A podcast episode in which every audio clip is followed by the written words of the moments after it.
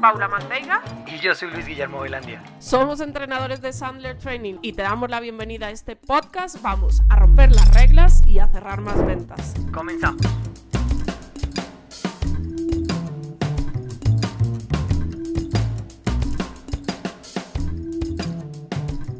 ¿Y qué se va a dormir?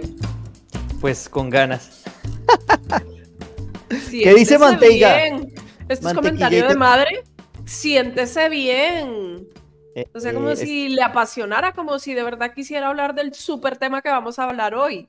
A ver, les voy a decir el nuevo apodo que le puse a Mantequilla aquí. Mantequillator 3000, azote de los malos prospectos, nacida de las ventas, heroína de la calificación y madre de los entrenadores. ¿Qué hace Mantequilla? ¿Todo bien? Madre de dragones. Madre de dragones. Bien, aquí estrenando cascos, pero tengo Oye, sí. problemas con mi pelo, no es muy grande, no sé qué hacer con el. Bueno, ahí iremos acostumbrándonos el uno al otro. Eh, bien, sí, ¿No aquí estamos. Y, pasa? y- no, la verdad no. Las, mis orejas son grandes, pero esto, por eso compramos esto tan grande para que quepan ahí, entonces está bien.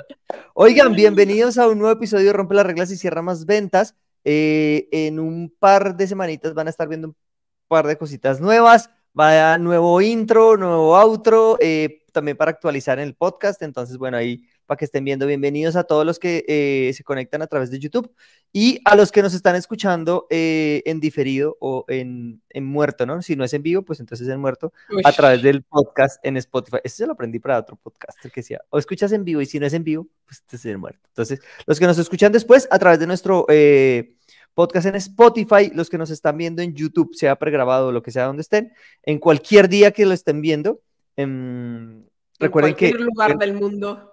cualquier lugar del mundo para todos los fans de Tanzania que, que nos ven muy seguido y lo pueden eh, escuchar en las plataformas de podcast, ¿listo? En, en Spotify y tal. Entonces, bueno, eh, saludos desde Santiago, Eric, ahí está Nicolai, bienvenido Nico.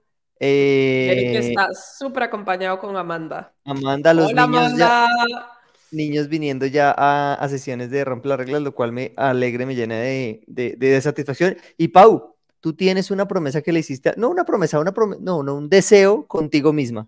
Lo El tema de algún día abrir ese, ese Rompe Reglas, ese Sandler para niños. Entonces, eh, tenemos Lo que un sé. día darle forma a eso. Y cada vez que estoy en una sesión con clientes y se ponen muy necios, digo, si ves, si se les hubiera enseñado desde chiquito, no tendría que estar yo aquí batallando, que por qué preguntar presupuesto, que por qué entender quién toma la decisión, que no hables de beneficios y características. Ya, sería su forma de vender. Exacto. No, y que realmente muchas de las cosas de la metodología Sandler aplican para, para la vida y para cómo enfrenta las situaciones y todo. Entonces, bueno. Eh, bienvenidos. Pero tenemos un error en el título del episodio. Estoy viendo que pone llamdas, que son llamadas en. Entonces, bueno, Porque claro, como, como el error es error número uno en tus lambdas en frío, entonces como para que haga clic entre el título y, el, y el- la escritura a ver si se daban cuenta. Eh, entonces, error número uno en las llamadas en frío, pero hoy, va, porque como nosotros somos así, Paula y yo no nos pudimos poner de acuerdo en cuál es el error número uno en las llamadas en frío. Entonces, realmente vamos a hablar de dos errores en las llamadas en frío. Pero antes, yo sí te tengo que hacer esta pregunta, Pau. A ver. Llamadas en frío. Uf. Estamos en el, mira, hoy es 25 de septiembre del año 2023. ¿Siguen funcionando las llamadas en frío? Obviamente, obviamente. Y sabes qué, Luigi, bueno, sí ha cambiado, ¿vale? Porque hoy hay, mm, estamos como tan atosigados, nos llegan tantas llamadas, información de, bueno, de todo tipo de, de productos, que sí ha bajado el porcentaje de llamadas que contestamos, ¿vale? Hay gente que no contesta el teléfono. Antes, pues era al contrario, era como, oh, qué guau, entró una llamada, hay que contestarla, ¿vale? Eh, ha bajado el porcentaje de, de efectividad. Pero lo importante de las llamadas en frío es eso, es entender que el porcentaje de efectividad es mucho más bajo que el de cualquier otro tipo de estrategias de prospección y que para conseguir resultados vas a necesitar hacer muchas. ¿A dónde voy con todo esto, Luigi? Que no toda tu prospección se basa en llamadas en frío. ¿Por qué? Porque pues es muy desgastante porque el porcentaje de conversión es muy, muy bajo. Pero si tiene algo que no tiene ninguna otra estrategia de prospección, y es que tú puedes decidir a quién buscar. Entonces tú puedes decir, a mí se me metió entre ojo y ojo que Coca-Cola, quiero que sea cliente mío. Por cierto, señores Coca-Cola, todavía no son clientes de Sandler, por lo menos aquí donde nosotros estamos, bien puedan y nos llaman. Aquí vamos a estar esperando. Aquí vamos a estar esperando su llamada en frío. Exacto. Entonces, em, tienen una efectividad eh, baja, pero que funcionan, funcionan. Y buscas a las personas que lleguen. Sí, de hecho tenemos un cliente, un par de clientes que viven de muchas llamadas en frío. Yo creo, el tema con las llamadas en frío es que creo que sí no es sostenible en el mediano y largo plazo por, por lo que tú dices. Porque no sé cuánto pudiera ser yo. A ver, en nuestra industria, porque sé que cada industria es diferente. igual, Luigi, lo de que no es sostenible es relativo. Porque tenemos Digo, en términos... clientes que lo hacen así y son compañías sostenibles. No, bueno, no, eso es un buen punto. No hablo de, no hablo de la compañía en sí, evidentemente el modelo de negocio, todos los días todos recibimos llamadas, y estoy hablando casi de cualquier país, recibimos llamadas de a ofrecernos planes de telefonía móvil, mm, a, nuevos eh, descuentos, bueno, todo lo que sea. Digo para el vendedor. Y, y, y, tú, y tú sostenible y tuve la oportunidad de hablar con una chica, una persona que vendía, una vendedora que vendía estas líneas de, de telefonía. Me decía que hacía 200, o sea, en un día normal de, de, un call center de estos, hacen 250 llamadas en frío, de las cuales como 15 se convierten en algo. Es decir, que 230 personas, me decía, 200 personas, 200, más de 200 personas te cuelgan, te hablan mal, te tiran el teléfono, bueno, muchas cosas. Ahí es donde digo que no es sostenible porque te vas a, o sea, tarde o temprano, más temprano que tarde. Mantenerse, o sea, emocionalmente fuerte, obviamente es súper complicado. Entonces, señores, todos los que recibáis este tipo de llamadas, ser buenas personas, ser amables. Al fin y al cabo, la persona que está del otro lado, por mucho que no te interese lo que, lo que quiere contarte, pues está haciendo su trabajo.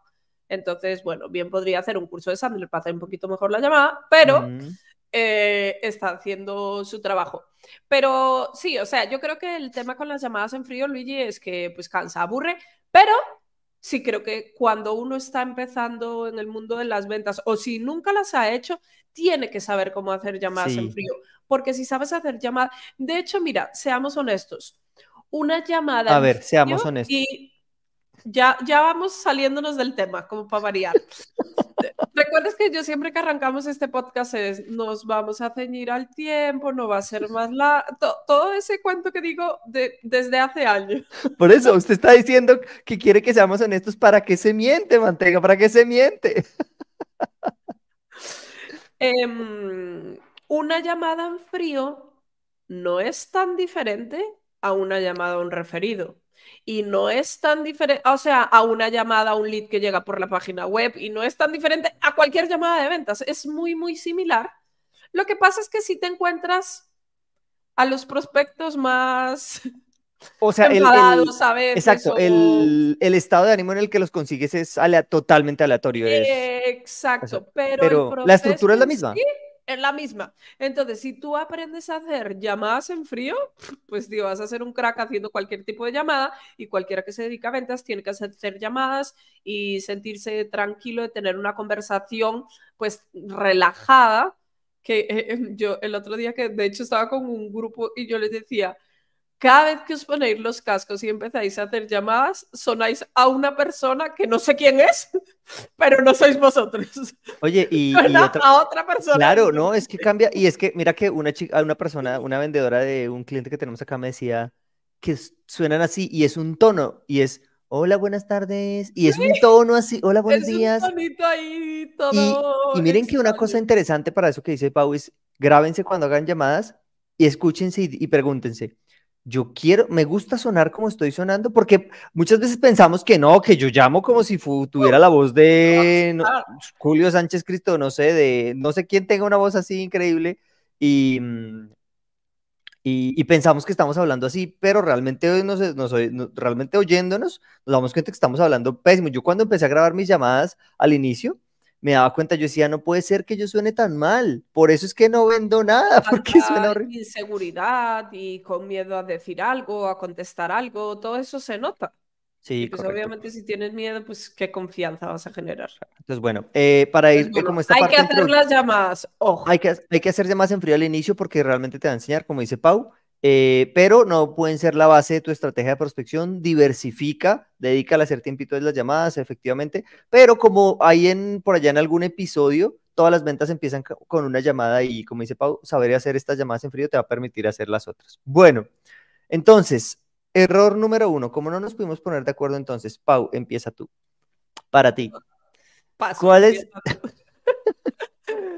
¿Cuál es el error? Mira, hagamos algo. Yo ah. cuento cuál es mi error y ahí dejamos el episodio porque el que tú dices no es el número uno. No es un error. No, es el número uno. Pero no es el número uno. A ver, hágale manteiga. ¿Cuál es el error número uno para ti al hacer llamadas en frío? Eh, a ver, yo me baso, Luigi, en experiencia mientras, propia, Mientras Pau, va, mientras Pau va contestando, me gustaría que las personas que están conectadas nos escriban qué no les gusta hacer llamadas en frío. ¿Qué es lo que más les parece difícil o los frustra o lo que sea de hacer llamadas en frío. Y Pau, me decías, me, dijiste que nos ibas a hablar de tu experiencia. Sí, o sea, yo me baso en, y pues igual al final cada una de las cosas que vemos aquí, Luigi, eh, va mucho más allá de lo que conocemos del método Sandler, sino de lo que realmente experimentamos utilizando el método Sandler, ¿no? Em, para mí el error número uno haciendo llamadas en frío es que cuando tú te sientas a hacer la llamada en frío, tu único objetivo es sacar una reunión, sea como sea y con quien sea. ¿Vale? Da igual si la persona con la que estoy hablando toma o no toma las decisiones. Da igual si la empresa con, o con la que estoy hablando tiene realmente un problema que yo resuelvo o no. O sea, si me dan la oportunidad de tener una reunión, para mí es una victoria. Y para mí ese es el error número uno. Y mira que eh, ahora que, que, lo pensaba, Luigi, yo me acuerdo una vez, es que no recuerdo la empresa, pero sé que tú me acompañaste, que era una bodega y hasta me quiere sonar que eran como cremalleras o algo así lo que hacía. Que fue una reunión que obviamente yo debí sacar así a la maldita sea, de sacar la reunión porque sí. Y la reunión fue una porquería. O sea, realmente la reunión, claro, yo trataba de hacer las preguntas de dolor pero como no había nada, pues no... Nunca, nunca debimos estar ahí. Nunca debimos estar ahí, entonces era muy incómodo para el prospecto, era muy incómodo para mí porque no sabía cómo hacer para que avanzara la reunión, para que la persona se sintiera a gusto, para llevarlo a ver si había posibilidades de hacer negocios juntos o no, porque nunca se debió dar esa reunión porque no había ningún tipo de problema que nosotros pudiéramos resolver que realmente le importara a la empresa, ¿vale? Entonces, por eso para mí ese es el error número uno, el creer que por tener la agenda llena ya está bien. O sea, a ver, obviamente la estadística pues hace su trabajo, ¿no? Y si tienes la agenda llena, seguro que en el medio hay alguna reunión que sí vale la pena. Pero dedicarle tiempo a desplazarte hasta una reunión, tener esa reunión, volver a tu oficina para nada, o sea, podrías haber estado haciendo otras llamadas, estando con prospectos que sí valen la pena, o sea, podrías estar haciendo un ciento de cosas y en lugar de eso simplemente desgastas una hora o dos horas o tres horas de tu tiempo simplemente porque tu agenda se vea llena. Porque es el objetivo y yo creo que Luigi esto pasa mucho en, en todas las empresas, eh, llámale KPI, llámale meta, llámale medidor, o sea, como esa presión de tengo que demostrar que estoy haciendo algo. Sí, demostrar gestión. Exacto, demostrar que me estoy reuniendo, que, que estoy haciendo mi trabajo. Pues gran parte del tiempo de toda la jornada laboral realmente la estás desperdiciando porque coordinas reuniones con personas que no valen la pena. No sé si a ti te venga a la cabeza alguna reunión que tú dices, esto fue un fracaso. No, un montón. Un pues obviamente. Me acuerdo mucho una de. Uno presionó para llegar hasta ahí, ¿no? Sí, uno obliga al prospecto a, tener la visita. En una tuve, en una estuve mm, en una reunión de ventas con una empresa que hacía mm, publicidad en los buses del transporte público. Y yo batallando, tratando de hacerme embudo del dolor, que haremos otro episodio sobre embudo del dolor. Y no, no, no, no, no, no, no, no, no. Y yo al final le digo, oye, una pregunta, ¿por qué aceptaste esta reunión conmigo? Y me dijo, pues la verdad, porque me caíste bien. y yo, y yo no sabía si sentirme feliz o triste, ¿no? y claro. Me caíste bien. Claro, pero no debí, no debí haber estado ahí porque en la llamada yo debí haber identificado que no había dolor. Y no, puedo tomarme una hora más los desplazamientos para darme cuenta que un prospecto no tiene algo por donde tirar, ¿no? Entonces, pero yo a ti te tengo dos preguntas. La primera es, ¿hay una empresa que se dedica solamente a hacer cremalleras? Es que no recuerdo bien lo que hacían, pero sé que hacían cremallera. ¿Sí te acuerdas de esa reunión? La mesa era redonda. No, es que no me acuerdo tanto, pero sabes que sí me acuerdo de la tarjeta de los, de los compares. Me acuerdo de la tarjeta. ¿En y sí serio? Me acuerdo que, y me acuerdo que tú y yo hablamos de una empresa se dedica solamente a hacer cremalleras. Pero bueno, no, la pregunta es, Pau, entonces, ok, listo, muy lindo lo que dices. ¿Qué hago en una llamada? Para saber que, esa, que sí vale la pena tener una reunión o no. Entonces, Luigi, eh, a ver, obviamente esto está un poco fuera de contexto, ¿no? Porque si conoces bien todos los pasos de la llamada, como que funciona mejor. Pero hay dos preguntas que son importantes hacer en una llamada para validar que vale la pena reunirte con alguien. Si tú llamas a alguien a validar si tiene el problema que sea que resuelve cada una de las empresas de los que estamos aquí, ¿vale? Que en mi caso es no sé, problemas en ventas y me dicen que su equipo no hace llamadas en frío, ¿sí? Entonces, lo primero, Luigi, es profundizar un poquito más, ¿vale? Oye, cuéntame un poco más, ¿qué estás viendo tú que está sucediendo? Para entender bien que sí hay ahí un posible reto, ¿vale? Y la segunda pregunta, y para mí, Luigi, es la más importante, es preguntarle a la otra persona, oye Luigi, te pregunto algo. Este tema de que, por ejemplo, tu equipo no esté prospectando, no esté haciendo llamadas en frío, ¿está afectando a la empresa de alguna forma? Incluso te está afectando a ti de alguna forma. Uno puede ir hasta más allá. Porque Luigi, si la situación, digamos, en nuestro caso que es ventas, ¿cuántas empresas hay afuera que no quisieran vender más? No, todas. Pues sí, cualquier gerente que tú le preguntes o dueño de empresa te va a decir director como, pues sí, claro, siempre queremos vender más.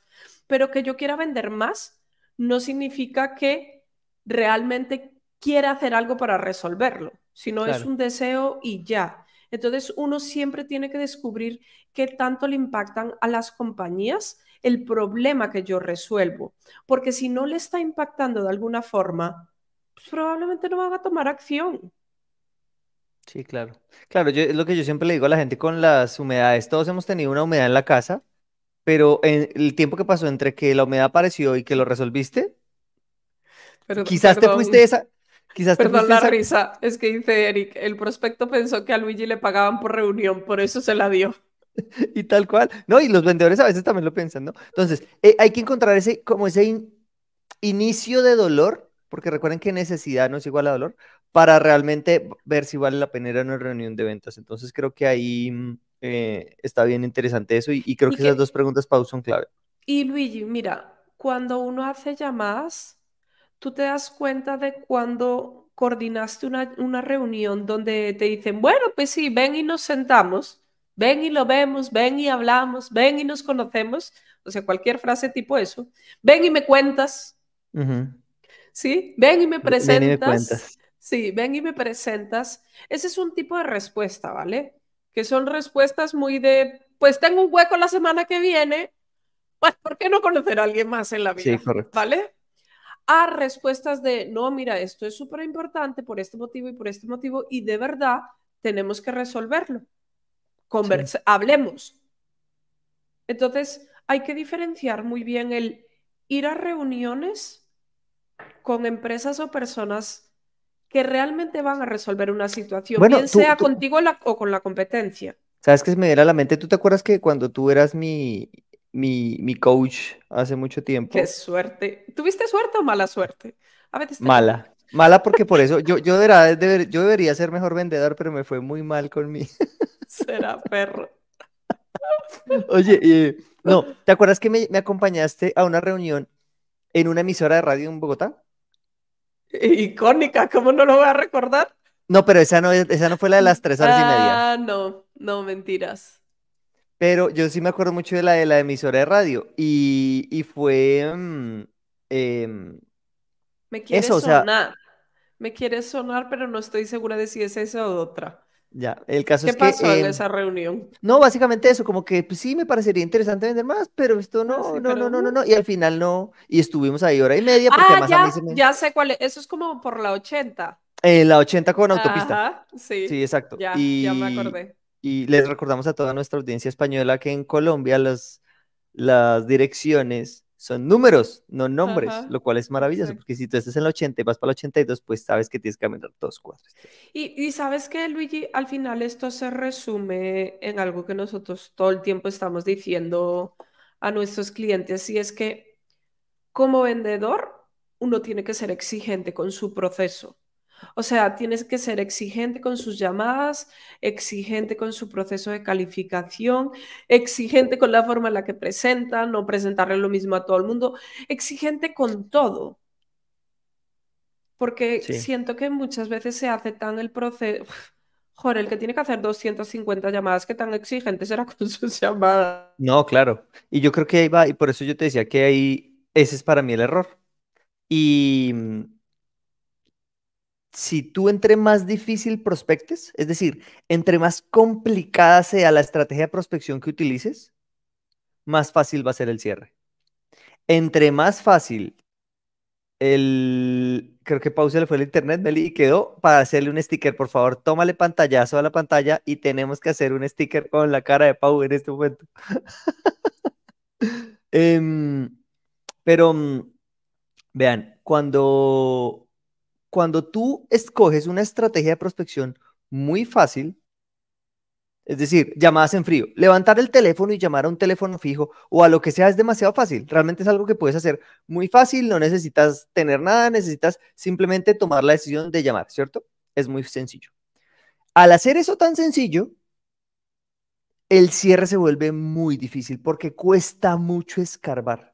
Y entonces ahí es donde vas sintiendo que cerrar los negocios, y por eso es que muchas veces los vendedores dicen, es que quiero que me enseñes a cerrar. La magia del cierre no está necesariamente en el cierre, muchas veces la magia del cierre está en la prospección en sí misma, ¿vale? Entonces está en la prospección en sí misma. Yo te Sí, dije sí. que tu error no estaba bien, por eso me fui. Pero Meli, dime por favor que le tomaste el pantallazo y que vamos a hacer un, una- un sticker ¿Cómo con quedé? la- ¿Así? No, no, no, quedaste fue no quedó con, haciendo caras, pero sí quedó como con cara de sorprendida. Que- entonces le ponemos a ese sticker. Hace, ¿Todavía haces solo llamadas en frío? Y sale la cara de Pau. No, les estaba diciendo eso, que cuando tú prospectas fácil, el cierre es muy difícil. Cuando prospectas difícil, el cierre es mucho más fácil, ¿vale? Entonces tiene mucho que ver con ese tema. Y vamos a, a- a- a lo... Yo es que este tema se lo escuché por primera vez a la que era tu coach, que era Rochelle Carrington, que era la de, mm, la de Sandler en Nueva York. Y ella te decía, pues fue como que la primera que logró explicarme bien la diferencia entre sospechoso y prospecto. ¿no? Que está en muchos libros de Sandler, pero creo que cuando ella lo, lo- lo explicó fue que se lo entendí. Para mí el error número uno, Pau, es que en ventas tú deberías llamar a sospechosos, no a desconocidos.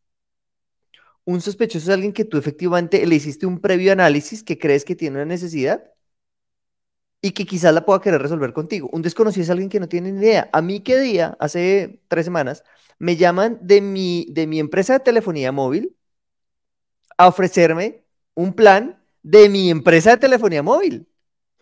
O sea, ¿cómo ¿Y voy no a comprarle? que sí? Le dije, oye, pero es que yo, o sea, yo, mi plan es con ustedes. Ah, perdona, no sabía. O sea, hay un desconocimiento enorme y eso hace que la estadística de la cual tú hablabas ahorita es enorme. O sea, el- la caída es, estás llamando a un montón de gente que no tienes ni idea. Y el ejemplo que yo siempre pongo en clase es el siguiente.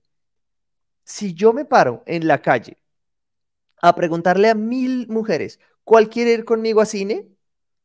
Seguramente de mil, tres me van a decir que sí. Estás optimista.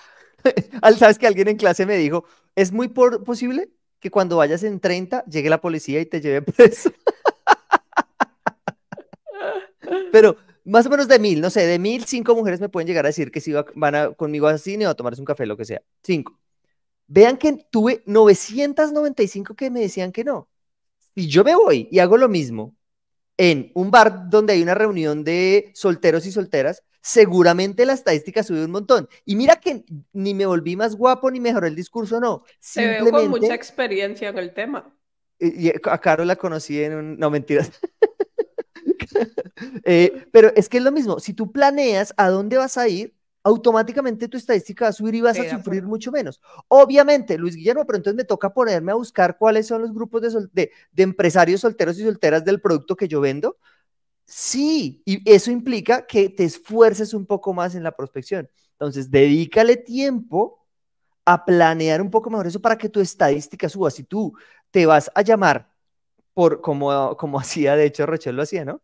Por páginas amarillas, Así te vas a un grupo de, empresarios y recoges tarjetas, seguramente va a ser un poco distinto. Entonces, yo creo que para mí el error número uno es llamar a desconocidos. Simplemente empezar a marcar, marcar, marcar, la estadística se cae sustancial, sustancialmente. Creo que para mí ese es el error. Que lo, lo, decía Eric ahora, no definir bien a quién debemos llamar en frío. O sea, porque si simplemente te pones a hacer llamadas, no sé, un ejemplo, algo que nos sucedió a nosotros em, ya hace tiempo, y es que mm, prospectábamos mucho emprendedor y emprendedor que llevaba muy poco tiempo con su emprendimiento y sin duda ese no es nuestro prospecto.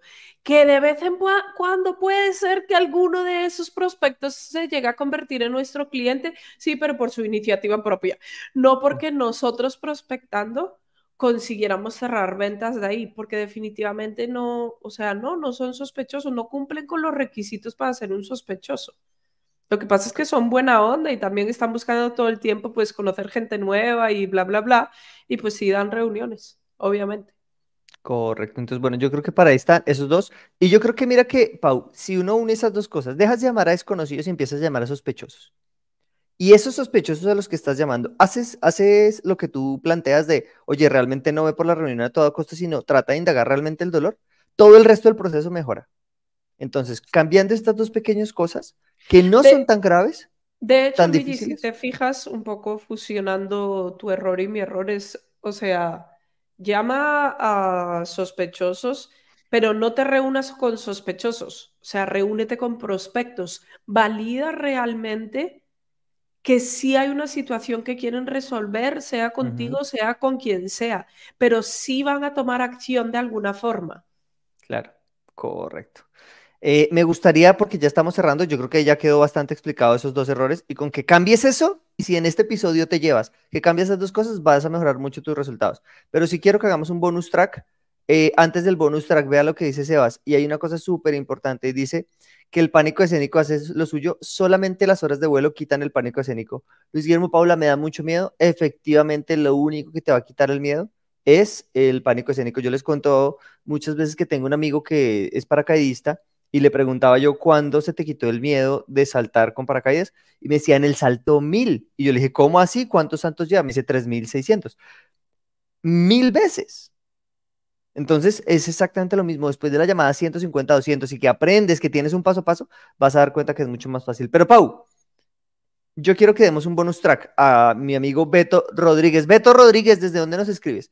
cuando los clientes porque te acuerdas que preguntamos hace un rato de qué era lo que no les gustaba y dice Beto no me gusta cuando los clientes le dicen no a todo y no quieren escuchar.